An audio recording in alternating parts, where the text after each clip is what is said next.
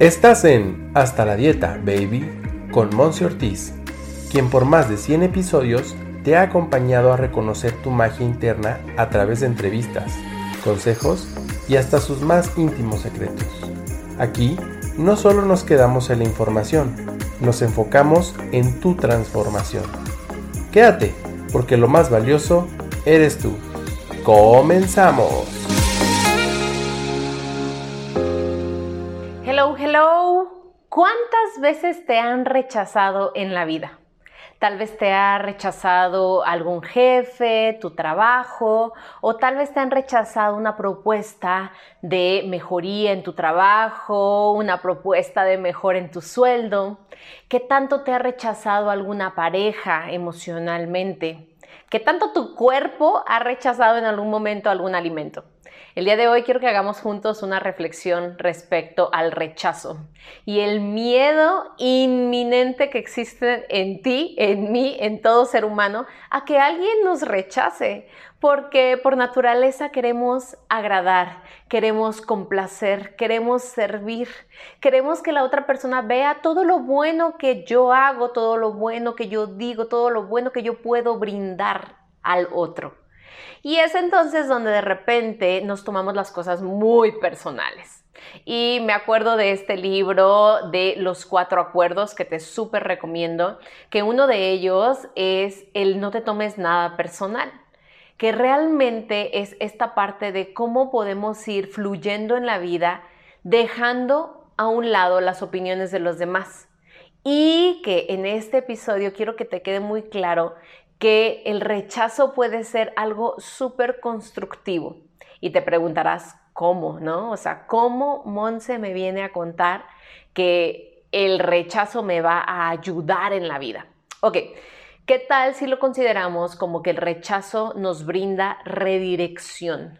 Nos brinda la oportunidad de ajustar el camino, de redireccionar tus pasos para que entonces vayas más fuerte, más sabio, más presente, más seguro, porque hay una necesidad de seguridad en ti, y que entonces al momento de que alguien rechaza tu propuesta, tú puedas decir, ok, puedo hacerlo mejor, sé que hay ajustes que puedo hacer en esta propuesta, por ejemplo.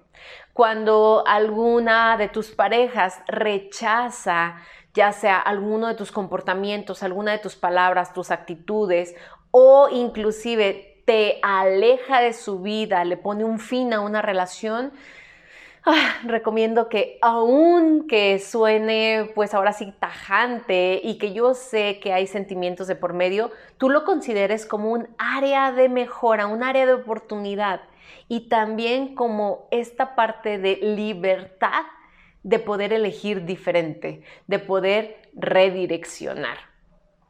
De la misma forma, me voy a enfocar en la parte de los alimentos, porque pues como nutrióloga sé que tú estás esperando en algún momento que yo hable de las verduras y las frutas mágicas que te van a ayudar a adelgazar.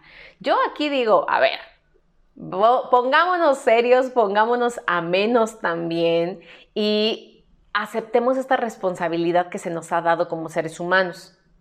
Cuando tú estás observando a tu cuerpo conscientemente, cuando lo estás escuchando, ¿ok? Observando, escuchando y sintiendo, te puedes estar dando cuenta cuando tu cuerpo está por naturaleza rechazando algún alimento o bebida.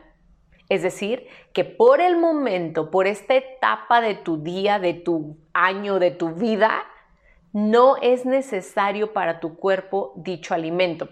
Y de seguro te ha pasado que en algún momento de la vida has dejado a un lado, por ejemplo, los lácteos. Y luego te das la oportunidad meses después, años después, a consumir algún tipo de leche, algún tipo de queso y dices, ah, ahora le ha caído bien a mi cuerpo. Que tal vez en algún momento de tu vida dejaste la cafeína porque te alteraba, dejaste de consumir la teína, que es lo que tiene el té, porque te alteraba, te ponía ahora sí que con el corazón bombeando en movimientos muy exagerados. Y entonces lo dejaste. Y años después dices, oye, este café en particular me está cayendo muy bien. O sabes que como que tengo antojo de consumir tal cosa que ya había dejado. Pero ¿cómo vamos a saberlo si no le das el espacio a tu cuerpo para que experimente? ¿Cómo vamos a saber si tú puedes estar o no creciendo en algún área profesional o laboral si no te das el espacio de sentir, de abrazar el rechazo y decir, ok, esto a dónde me redirecciona ahora? Porque constantemente y no me dejarás mentir, yo lo he sentido y te abrazo porque yo sé que también tú lo has sentido. Cuando alguien, cuando algo te ha rechazado, Puede ser que tú hayas agarrado un papel de víctima y te hayas quedado hecho bolita en tu cama, lamentándote, culpándote, llorando o culpando a alguien más, responsabilizando a alguien más y diciendo cosas tan bajas en vibración como, ya ves, no valgo, no merezco, no soy suficiente, es que fulanito me rechazó, es que no soy tan buena para esto. Y simple y sencillamente cuando lo ves con unos ojos de compasión hacia ti misma, hacia ti mismo, puedes observar una gran racha, una gran área, un gran espacio de mejora. Así es que la próxima vez que estés vendiendo algún producto, yo por ejemplo tengo ya siete años de mi vida vendiendo, ok, productos, servicios, y cuando alguien me dice no, gracias, entiendo que no se refieren a rechazarme a mí.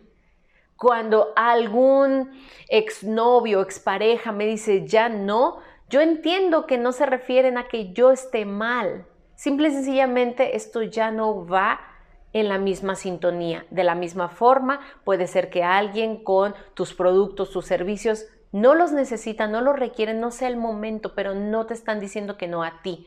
Entonces, Claves importantes de este episodio. Deja de sentirte responsable de algo que no es. No te tomes todo personal, ¿ok? De hecho, no te tomes nada personal. Y número dos, toma el rechazo como un área para redireccionar. Y sonríele al rechazo, hazte amigo del rechazo y estate dispuesto, dispuesta a transformarte, a evolucionar, a experimentar. Espero esta cápsula sea de gran utilidad para ti, que te sientas abrazado, abrazada. Si es que estás pasando por algún momento donde sientes que todo mundo te rechaza, que nada te sale bien y respires profundo, te des el espacio y sigas adelante. Te mando un abrazo, un beso, comparte esta, esta cápsula, este episodio de Hasta la Dieta Baby con alguien que lo necesite y yo te veo en una próxima emisión. Gracias por ser todo lo que eres. Bye bye.